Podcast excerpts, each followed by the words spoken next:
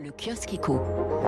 Et à la une des échos, croissance, le puissant rebond de l'Europe. La France et l'Italie championnes du rebond. La santé retrouvée des économies européennes offre une opportunité unique de réforme selon Bruxelles et de réorienter leurs économies. C'est maintenant ou jamais, explique le commissaire Paolo Gentiloni. C'est aussi ce que dit Étienne Lefebvre dans son éditorial.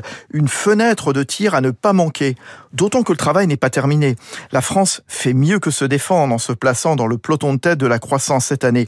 Moins exposée que l'Allemagne à la flambée de l'inflation et aux perturbations des chaînes de valeurs industrielles, mieux vaccinée aussi, elle dispose de solides atouts pour relever une série de défis, explique Étienne Lefebvre, réindustrialiser tout en décarbonant l'économie, viser enfin le plein emploi, assainir ses finances publiques, mais les prévisions bruxelloises témoignent de l'ampleur de la tâche avec le maintien d'un chômage proche de 8% dans l'Hexagone et un déficit à plus de 5% de PIB en 2022, bien au-dessus de la moyenne de la zone euro.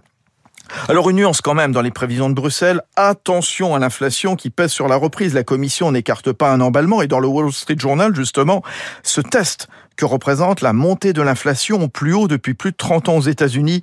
Montée de l'inflation qui remet en cause le programme économique de Biden, explique le Wall Street Journal.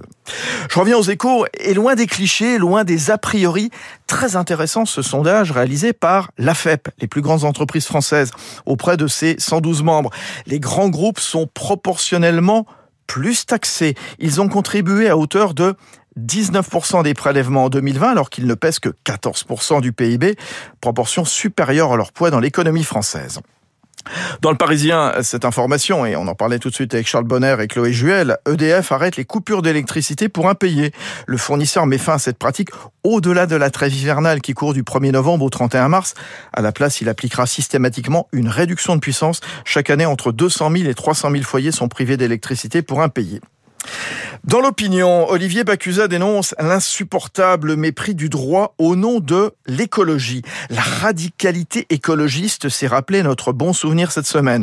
Samedi dernier, lors d'un acte de désobéissance civile soutenu par Europe Écologie Les Verts visant à démonter une retenue d'eau agricole en Charente-Maritime. Et puis avant-hier, mercredi, à l'occasion, je cite, d'une inspection citoyenne menée par des faucheurs d'OGM qui se sont introduits comme des délinquants dans les locaux ben, du semencier RAGT euh, dans l'Aveyron pour détruire des doses de semences de tournesol tolérantes aux herbicides. Alors dans, dans les deux cas, explique Olivier Bacusa, des actions coup de poing au mépris du droit et du respect de la propriété d'autrui, des paroles et des actes qui tranchent avec cette écologie réaliste, pragmatique et responsable que semble avoir bien du mal à porter Yannick Jadot. Je cite. Le Figaro Économie, dossier de une consacré aux mutuelles de santé dans le viseur du gouvernement. Euh, jugé trop cher avec des frais de gestion trop lourds, les complémentaires sont menacés par le projet de Grande Sécu, un système où l'assurance maladie serait le payeur unique. Éric Chenu, le président de la mutualité française, estime bien sûr qu'il n'y a ni transparence, ni concertation.